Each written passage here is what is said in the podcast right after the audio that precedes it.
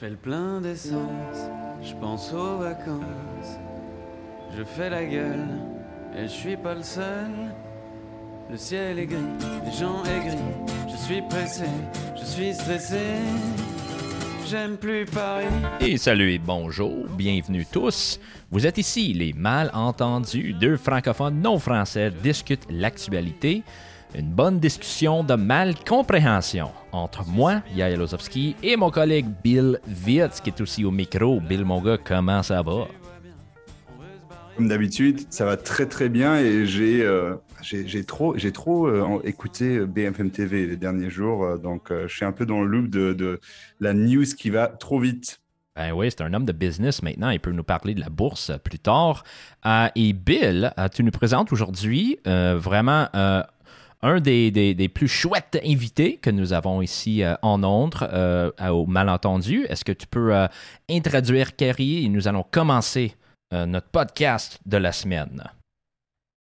Qu'est-ce qu'on peut dire sur Kerry Hardy Elle est multilingue, elle est absolument euh, parfaite dans toutes les langues, français, espagnol aussi, allemand, je sais que Kerry parle aussi très bien allemand, anglais, euh, tout comme euh, le parlent les autochtones des États-Unis. Donc Kerry est, un peu partout dans le monde, mais je pense qu'elle est, elle est mieux, est mieux positionnée de, de s'introduire elle-même. Kerry, comment ça va? Bah, Bonjour, bonjour les gars. Très, très bien. Euh, bah, tout ce qui compte aujourd'hui, c'est euh, que je suis franco-texane. Donc, euh, ça veut dire que non seulement j'ai la nationalité américaine, mais aussi je suis française et c'est la première fois où j'ai la possibilité de voter dans les élections présidentielles en France. La toute première fois? C'est, Oui, c'est la première fois parce que je ah n'ai eu je n'ai eu ma nationalité officiellement que en 2020, hmm. juste avant, juste avant euh, euh, euh, le confinement Covid. Alors, tu veux nous dire pour qui tu as voté au premier tour? Ah ben c'est un peu compliqué puisque j'ai voté par procuration. J'étais à Rome et je vais être franche, je ne suis pas sûre que j'aurais voté dans les en situation bah, normale c'est-à-dire, je ne trouve pas le choix euh, particulièrement alléchant. Et, euh, euh, donc, normalement, j'aurais dit merde et pas voter. Mais cette fois-ci, vu les choix que nous avons devant nous, il y a, même s'il n'y a pas un seul candidat qui m'attire, il y a d'autres qui me repoussent, plus que d'autres. Et surtout en ce moment qu'on a eu euh, plusieurs candidats qui étaient euh, soi-disant nationalistes, mais en étant nationalistes payés par des tiers États. C'est-à-dire, il y en a qui ont reçu euh, le financement par d'autres pays et d'autres personnes, surtout la Russie.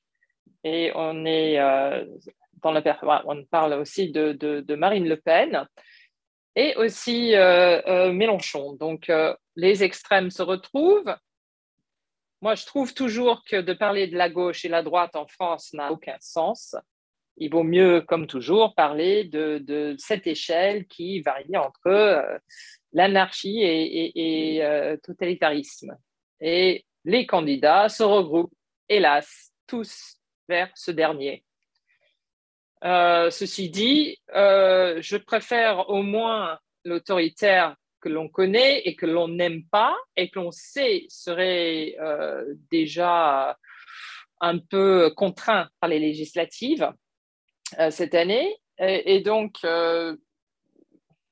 disons, il y a trois candidats qui sont viables, Mélenchon, Le Pen et Macron, dans le premier tour. Euh, on était, euh, c'était, j'avoue, je n'attendais pas que Valérie Pécresse euh, de, la droite traditionnelle en France fasse un score énorme. En revanche, de faire moins que 5%, c'était quand même un gifle assez extraordinaire. Et la banqueroute pour le parti, il paraît. Oui, bah, banqueroute personnelle, elle est endettée de 5 millions d'euros, il paraît. Il y en a qui font un peu la quête pour elle. Ce que je trouve, bah, comme mon fils m'avait dit, elle a la personnalité d'une cuillère. Moi, je dis que les cuillères sont plus lisses et plus, plus suaves. Mais bon, c'est vrai qu'elle n'était pas très, très, très, très, douée pour faire campagne. Donc, dans l'occurrence, vu que c'était surtout avec les scandales qu'il qui a eu avec McKinsey et compagnie, avec, avec Macron, les chiffres commençaient à tous se sembler entre ces trois candidats, un tiers, un tiers, un tiers. Et donc, euh, voilà, on a euh, le choix de Hobson, comme on dit en anglais, euh, c'est-à-dire qu'on on a le choix entre le mauvais et le pire. Ben ouais. Mais pour quelqu'un qui, croit un, peu dans l'économie, on va dire la liberté économique, c'est peut-être tu es dans le même camp que nous. Euh, ce sont quoi les, enjeux les plus importants? Euh, parce qu'il y a beaucoup de gens qui vont parler de, l'inflation, de la taxe, ils vont parler peut-être euh, des, coûts qu'on a eus avec l'accord de Paris. ce sont quoi vraiment les enjeux très importants pour les Français quand ils sont allés voter? Ah ben, alors là, entre, entre les programmes, les plateformes proposées par les candidats, il n'y a pas grand-chose à choisir. Euh, et c'est l'étatisme euh, à droite, plus à droite, à gauche, euh, c'est-à-dire tous les candidats ont proposé. il n'y a pas de réforme fondamentale pour la France. Si d'un côté, on a Emmanuel Macron qui propose la, la, réforme des retraites, très très bien, sauf qu'il n'arrive pas à préciser de quoi il parle. Et bon, on sait que Marine Le Pen est absolument, euh, euh, euh, je vais pas dire illettrée, mais au moins elle, ne connaît rien en économie. Et Mélenchon, bon, c'est un communiste de souche et de, de, de, comme on dit, old school. Donc, c'est pas quelqu'un qui va, qui va qui va parler de l'économie libérale. Marine, Marine Le Pen, c'est surtout, pour elle, c'est le, le, le, point de, pour, sur lequel elle s'est concentrée, c'était surtout le pouvoir d'achat. Et Emmanuel Macron n'a pratiquement pas fait campagne au premier tour.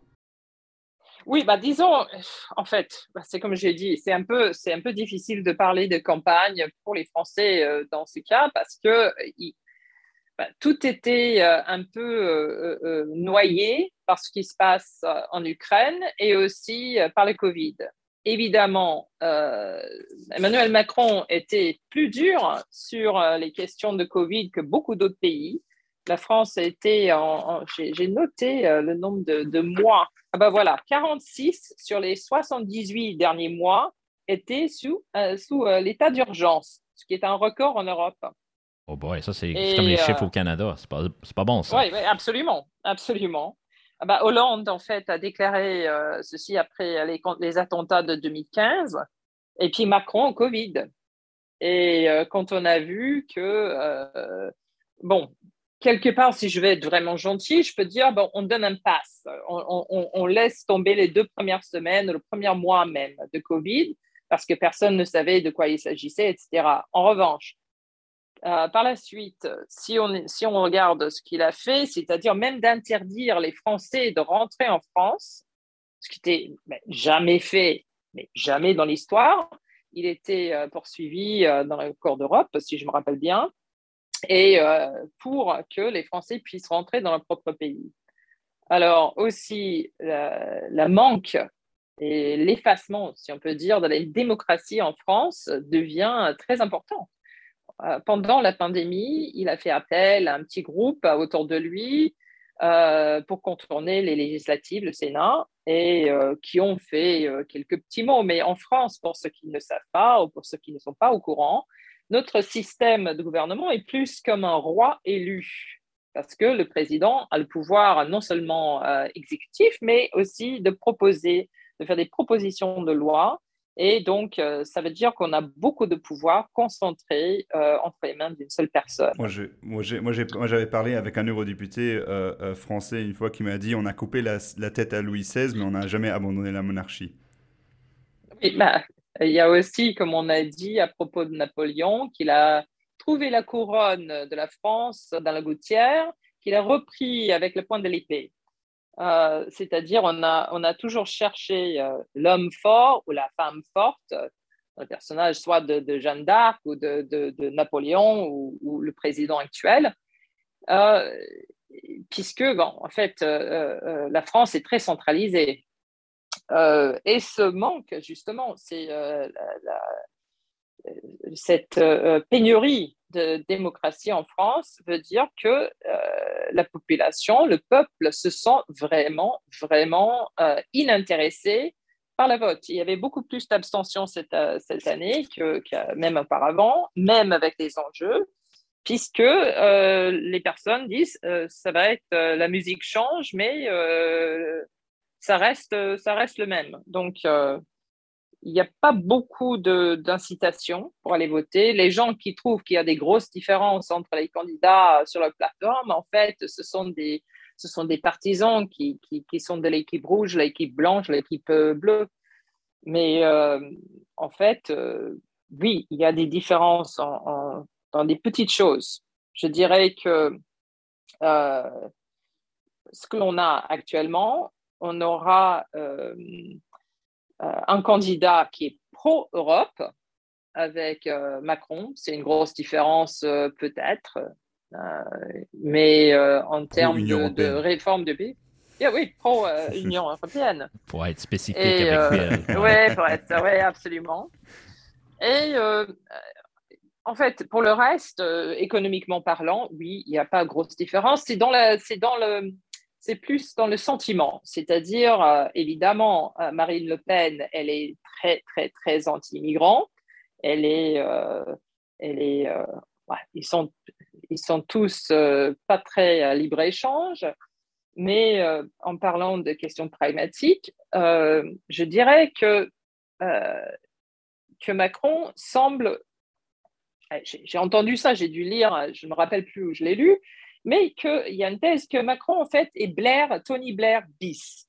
nationaliste sans être patriote, pragmatique, apolitique, euh, un peu comme aussi Schröder, sauf que maintenant Schröder est un peu teint avec euh, tout ce qui se passe en Russie, mais euh, plus ou moins autoritaire parce que en fait, il capte la frustration du peuple sans pour autant euh, euh, euh, le diriger vers quelque chose de plus diversifié. Dans une partie politique, tout est concentré sur la personne, sur le personnage de Emmanuel Macron, ce qui est tout à fait pareil avec Marine Le Pen et avec Jean-Luc Mélenchon. Et du coup, par la suite, si on n'a pas, si on a le parti politique pour, pour débattre en fait la plateforme, ça veut dire, à la fin, on a plus d'abstention, on a, on a moins de soutien euh, pour le centre et plus pour les radicaux. Les liens entre les voteurs et les partis politiques sont rompus et il y a plus de votes négatifs. Donc, euh, euh, en ce moment, tout, en fait, tout le monde a tendance à voter anti-extrême droite, mais ils ne construisent rien. C'est-à-dire, il y a il y a Mélenchon et Macron, les voteurs pour eux, c'est anti-Marine Le Pen, mais ce n'est pas pour quelque chose. Et, euh, donc, on se retrouve actuellement donc avec Emmanuel Macron et Marine Le Pen. Et euh, franchement, euh, en termes de, l'avenir du pays, j'attends de voir ce qui sera dit pendant les débats ça ne veut pas dire, moi je ne vais pas, de toute façon, euh, évidemment, je ne voterai jamais pour euh, Marine Le Pen, mais j'aimerais bien savoir quelles, euh, quelles seront les promesses de Emmanuel Macron vis-à-vis le pays. Ça ne veut pas dire pour autant qu'il va tenir, mais ben voilà. Et, il y aura Parce que jusque-là, il était très, très, il était très, très opaque. Ouais, il y aura le débat le, 20 avril entre les deux, les deux candidats. Yael, nous, au Luxembourg, on suit beaucoup l'élection présidentielle, mais est-ce qu'au Québec, c'est un, sujet? Est-ce que ça a une influence sur le débat politique euh, est-ce que. Parce qu'on parle beaucoup de la francophonie, l'influence de la France dans la francophonie. Euh, on va dire que les personnages sont à la télévision. Puis euh, quand je vais parler avec ma grand-mère, je vais la demander Est-ce que tu as vu les résultats? Est-ce que tu as vu ça? Elle dit Ah, j'ai vu la face de Macron. Il est donc bien beau. Donc il y a ça. Puis Marine Le Pen qui fait peur, ça c'est certain. Euh, on n'a pas vraiment, euh, euh, on va dire, une droite comme ça au Québec, donc on ne peut pas vraiment comparer. mais encore, c'est vraiment drôle qu'il n'y a pas vraiment une conversation sur le fait de, de peut-être décentraliser la France un peu. je voulais te parler de ça un peu, Carrie, parce que sais, comme un autre Américain, euh, ici sur le micro, euh, pour nous, c'est un peu, c'est l'instinct. C'est, on veut être euh, un peu, on veut être maître de nos affaires. Ça doit être drôle d'être vraiment dans un, autre pays où c'est tout centralisé, ça reste aux épaules d'une personne, puis il n'y a pas vraiment une chance d'avoir de quoi qui est, peut-être intéressant dans le sud ou dans le nord qui va changer les choses. C'est, juste ça, ça se brasse toujours à Paris. Ça, doit être, mm. pour moi, c'est tripant. Mais... Mm. Oui, bah, c'est ça depuis des siècles. Hein, c'est euh, ah, c'est pour ça, faut que tu changes ça. Toi, moi, je peux ah, pas, bah, moi, je suis pas citoyen de rien, là, mais tu as la chance. La nouvelle jeune ah, bah, ça serait bien, sauf que, sauf que euh, le problème, c'est que euh, la façon que, que, la France est construite veut dire que c'est très peu probable que ça changera beaucoup. ce qui est intéressant, en revanche, à voir, c'est où sont les centres de pouvoir de chaque candidat où étaient les trois principalement. Donc Marine Le Pen, c'est le nord-est principalement, c'est-à-dire Lille, Reims, Strasbourg, Le Havre par là. Euh, Macron, euh, c'est plus vers l'ouest, c'est-à-dire euh, Normande, bah, vraiment le Bretagne, et Mélenchon dans le sud, sur les côtes, sauf si on, on veut être un peu plus granulaire et on veut parler des villes et la campagne. Parce que les villes, grosso modo, c'est Macron, le globaliste, le, cosmopolite, euh, tout ça. C'est pas, en revanche, complètement le cas, parce qu'il y a des villes qui ont été prises plus par l'un ou l'autre. Euh, je vais voir. Ah oui, Toulouse, c'était euh, Mélenchon, presque 37% pour, pour Mélenchon à Toulouse. Nantes, 33%. Et euh, Saint-Étienne, il était même à Montpellier, il a eu presque 41%. Lille, pareil, Grenoble, pareil.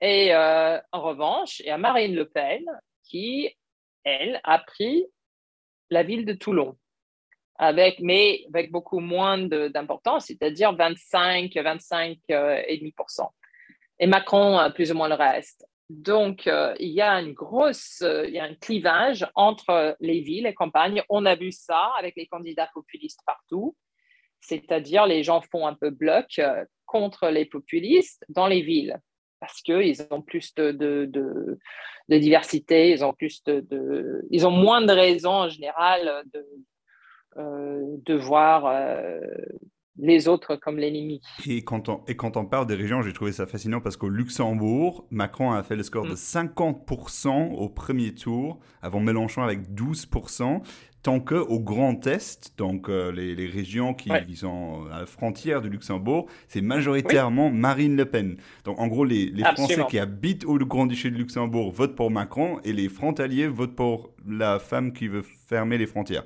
Ce qui est un peu difficile à comprendre comment cette euh, rationalité est organisée avec nos compatriotes euh, résidents et frontaliers, mais ouais, c'est le grand, le grand mystère de, du visage politique français.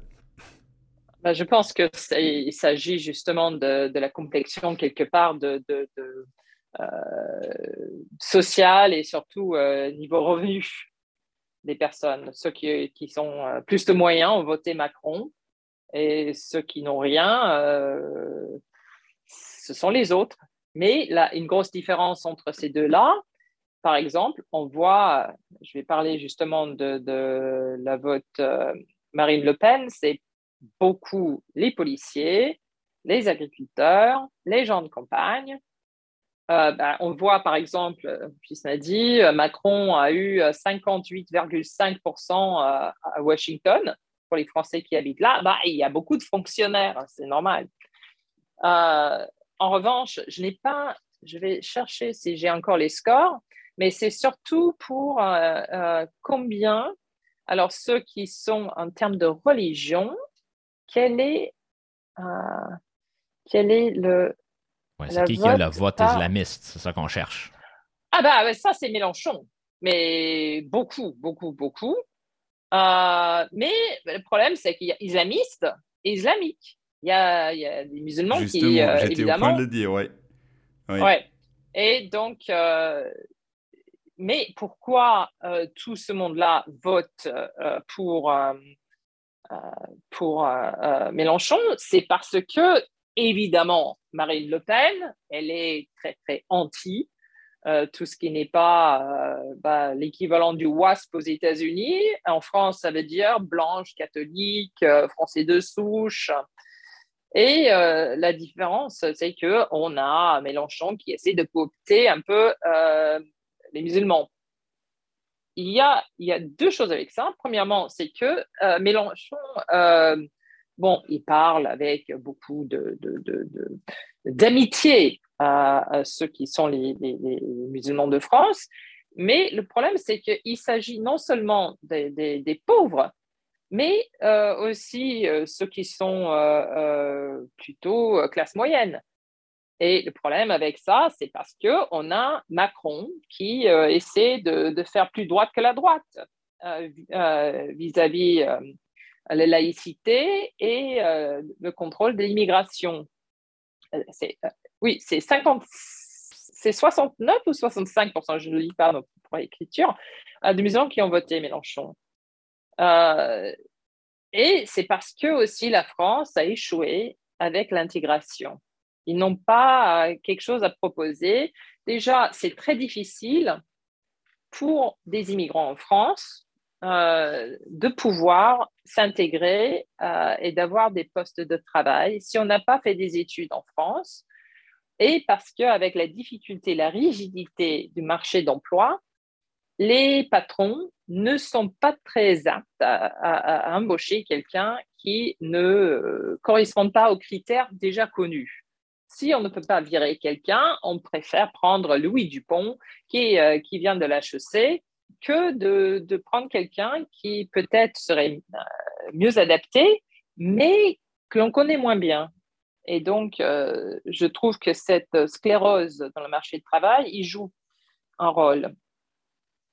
Et bon, euh, évidemment. quand, même, on peut dire, Carrie, que tu as bien réussi à ce niveau-là. Ah bah, il y, a, y a une différence, c'est que les personnes qui sont déjà euh, bah, qui, sont francophones, qui, maîtrisent bien la langue, euh, c'est une chose. Deuxièmement, c'est d'avoir des contacts avec d'autres pays. Les personnes qui viennent en France, euh, qui n'ont pas formation en éducation au niveau supérieur, Bac plus 5, ont beaucoup moins de possibilités de créer leur propre emploi, emploi que dans d'autres pays.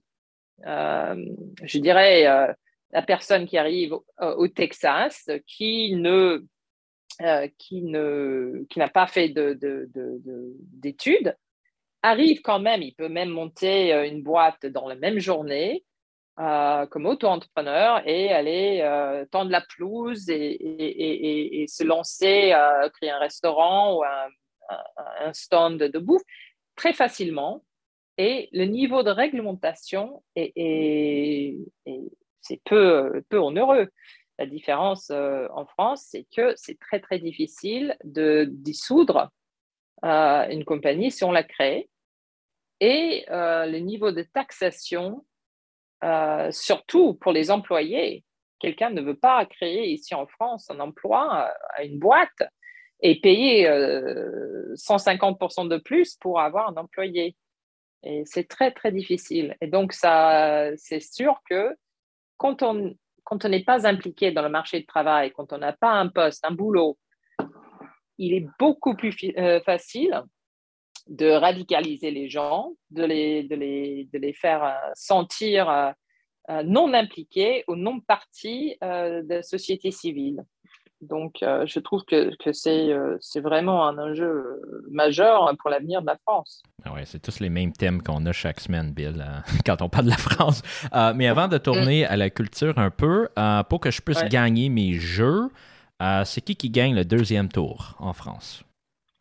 Ben, à ce moment, il est plus probable que ce soit Macron, mais ce n'est pas impossible que Le Pen gagne. Et euh, parce que. Ben, euh, L'Europe va capoter. L'Europe va capoter si Le Pen gagne. ah bah, il y aura, euh, je veux dire, il y aura, il y a des, il y aura des, des, des tremblements de terre, disons. En ce moment, d'après des distributions que j'ai vues, euh, c'est plutôt 40% pour Macron, 37,5% pour Le Pen, avec un taux d'abstention euh, plus élevé qu'en premier tour, parce qu'il y a des gens qui ne peuvent pas voter pour l'un ni l'autre, ce que je comprends euh, vraiment, mais il y, a, y a des votes, ceux qui votent pour Mélenchon qui veulent surtout faire blocus à Le Pen, mais il y a aussi ceux qui ont voté Zemmour ou qui ont voté euh, pour d'autres personnes, euh, Yannick Jadot, je ne sais pas. Mais euh, non, ça, va être, ça va être assez ça va être assez difficile de savoir. Surtout si Macron fait des erreurs et si ne, ne mène pas bien le débat. Il faut vraiment qu'il se prépare bien pour le débat. Parce que là, euh, il peut aussi euh, avoir des problèmes. Parce que toutes ces, ces distributions, ça, ça s'est basé sur euh, l'idée qu'un certain nombre de personnes vont quand même aller voter. Et le taux d'abstention risque d'être très élevé si, si Macron ne peut rien proposer durant le débat. Ouais, S'il y emmerde les anti-vaccins et on verra, et on verra le, le 24 avril. Euh, pour faire la transition à notre petite discussion de culture, pour faire la transition entre la politique et la culture, je pense qu'à Valérie Pécresse, on avait posé la question qu'est-ce que ça veut dire être français? Je pense qu'elle avait donné une réponse euh, euh, boire le café et manger un croissant. alors, Kerry, pour toi, quelle, est la chose la plus française que toi tu fais façon quotidienne. Est-ce que tu as, vraiment des habitudes qu'on peut, où on peut identifier que tu as bien réussi à avoir ton passeport à cause de d'une, ah, ah. quelque chose de français? Ah, je, vais, je vais dire comme ça. Moi, euh, pour avoir mon passeport français, pour obtenir la nationalité, bon, il y a des étapes à suivre en France dès lors et il faut euh, faire un test de langue, il faut, euh, il faut passer. Euh, il y a... Mais le plus important, c'est vers la fin, il y a la visite de policiers à la maison sans préavis. Oula Pour voir que c'est pas. Oui, oui, oui. Donc, je peux raconter quand le monsieur est venu à la porte. Premièrement, il était pas en tenue, il était en tenue civile et il ne m'a pas montré euh, de, de, voilà, de, carte d'identité. Mais en revanche, il était petit, donc je me suis dit, au pire, euh, voilà, je, peux le prendre. Donc, euh, Come back with a warrant. ouais, bah, oui, ce côté texan de moi, ça, c'est un peu dur. Mais il est rentré, je l'ai proposé un café, puisque je me suis dit, ils sont là pour voir si j'habite bien ici, si c'est bien chez moi. Et donc, je l'ai offert le café, il s'assoit il me demande, mais madame, est-ce que vous avez des difficultés euh, particulières euh, euh, pour vous intégrer ici en France? Et puis, le petit diable, assis sur mon épaule, a dit, ah bah oui, vous savez, monsieur, la fermeture des magasins le dimanche. Et il me regarde, mais madame, vous êtes à Paris? Je dis, oui, oui, quand même. Et puis, quand il commence à parler de l'intégration sur ma vue de la France, etc., bon, c'était un peu, un, peu, un peu drôle, quoi. Mais euh, je lui ai dit, bah, écoutez, si vous voulez, je vais pouvoir euh, vous raconter, euh, je peux, je peux vous citer Baudelaire, ou, je peux vous raconter La Fontaine, Maître Corbeau sur un arbre perché qui tenait dans son bec un fromage. Et, et en fait, pour moi, toutes ces choses que l'on demande, évidemment, ils veulent avoir des gens qui ne vont pas poser des, problèmes de sécurité au pays, d'accord. En revanche, il n'y a pas d'autres questions vraiment sur la culture même. En revanche, on était tous obligés de chanter la Marseillaise euh, au moment d'obtenir nos passeports. Ce qui était drôle, c'est que c'était fait façon karaoké. Donc tous les mots qui sont projetés sur l'écran, et tout le monde debout avec le monsieur au képi. Donc euh, je trouvais ça assez drôle. Mais euh, ouais, j'ai fait ça pour mon test américain aussi. J'ai fait la même chose. Ah, alors, c'est. Voilà. En revanche, ce qui pour moi, je me suis, je me suis rendu compte à quel point j'étais française quand j'ai passé un an à Bruxelles. Et c'est-à-dire, il y a, il y a ce qu'on appelle en France douceur de vie. Le fait de prendre un peu de temps pour apprécier un bon repas, de, siroter son vin. Et ce que j'ai vu euh, particulièrement à Bruxelles, c'était euh, les gens qui mangeaient la mitraillette, c'est-à-dire le sandwich avec des frites à l'intérieur, euh, avec 15 minutes au bureau et de partir à 4 heures l'après-midi. Alors ça, ce n'est vraiment, vraiment pas en Gros, en gros, en gros, ta conclusion que les Belges sont bêtes, ça c'est vraiment un des trucs les plus français à dire. Donc je pense que là, euh, pour obtenir la nationalité, tu aurais dû le dire directement aux policiers, les Belges sont bêtes. Donc, euh, ah, euh, disons que le fait d'être français, c'est plus, je pense, c'est, ça tourne autour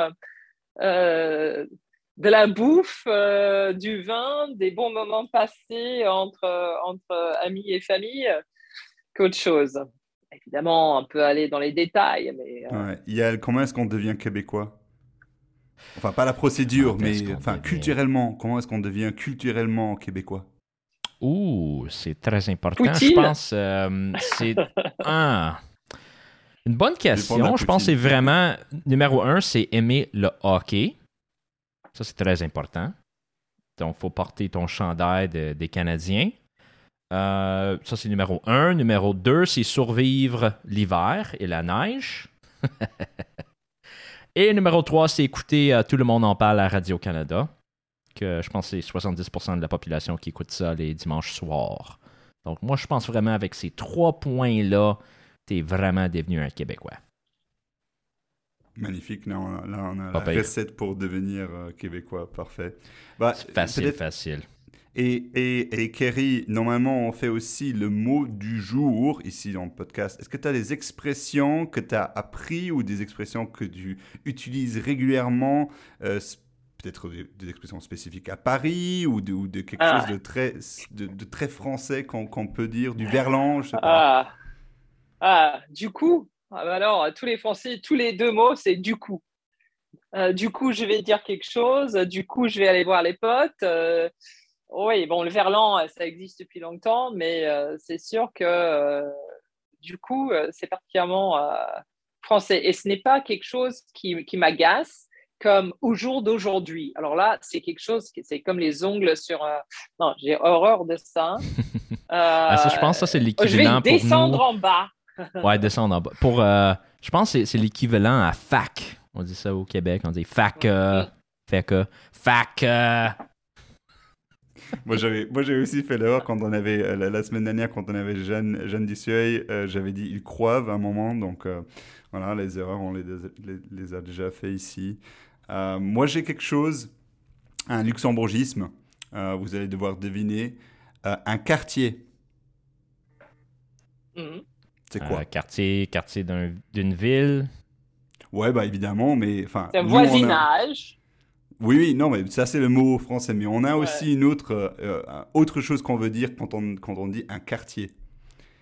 Et au Luxembourg, c'est un appartement. Donc, tu as, acheté dans. je me suis acheté un quartier. Ah, parce que les bah, gens sont si riches. non, je, je, savais que tu allais dire ça. Non, mais, un quartier, c'est une unité d'appartement. Euh, voilà, on, on, achète un appartement, on achète un quartier. Euh, C'est un, un très, un, un- un vrai luxembourgisme. C'est beau, OK. Euh, québécois, on va aller un maringouin. Euh, c'est un, fruit, comme, comme du. Maringouin. Je sais pas. Un moustique. Un maragouin. Ouais, ça, ça vient, euh, je pense, euh, ça doit venir des, des, euh, des Autochtones ou euh, quelque chose. Ça, c'est le son que tu fais quand, quand la, la moustique te, te pique. Maringouin. Maringouin, ouais. Euh, J'en ai une autre. Euh, niaiser avec le POC. C'est comment ça s'écrit? Niaiser? Niaiser? Avec le POC. Euh, Euh, S'ennuyer à fond, je sais Ouais, pas. je pense en bon français, c'est tourner autour du pot. Ah, à fait. Ou on, on peut aussi dire gosser, c'est une autre chose. Euh, Puis une dernière, euh, passer la nuit sur la corde à linge. ouf. Euh, quand, quand on passe la nuit dehors. euh, Passer une nuit T'as la blanche. nuit blanche? Ouais, c'est ça, Ouais, c'est nuit blanche. Ah. C'est ça, pas pire, pas pire. Bravo. Eh boy. Ouais. Euh, puis aussi une autre chose, tu disais avant euh, euh, être un, un Français de souche. Ça, j'ai beaucoup Ouais. aimé ça. On dit souvent euh, c'est quoi être un Québécois de souche? Il y a même une chanson du groupe Les Cowboys Fringants. Euh, puis on parle c'est quoi être un Québécois de souche? Puis c'est c'est tout avec des termes américains. Tu t'assois dans ton lazy boy, tu changes ton moteur sur ton char, puis tu changes le tire. C'est des choses un peu en Euh. anglais. Puis on a aussi une expression pure laine. C'est-tu un Québécois pure laine? Puis quand les gens ils Parce disent portent ça. toujours le chandail, c'est ça? Non. pure laine, euh, ça, ça vous parler, ce sont quoi tes racines? Puis si tu as les racines d'un vrai Québécois, ça veut dire que tes ancêtres étaient ici euh, en, je sais pas, 1642, quoi que ça soit. Donc, euh, avec l'Église catholique, on peut toujours avoir la trace pour voir euh, les ancêtres, ils étaient baptisés à cette église ou nés, euh, je sais pas, dans, dans cette ville-là. Donc, euh, c'est toujours un argument. Euh, T'es-tu un Québécois pur laine? T'es un immigrant, un nouveau arrivé. Et t'as fait le test? T'as as contacté l'église catholique pour trouver euh, tes racines?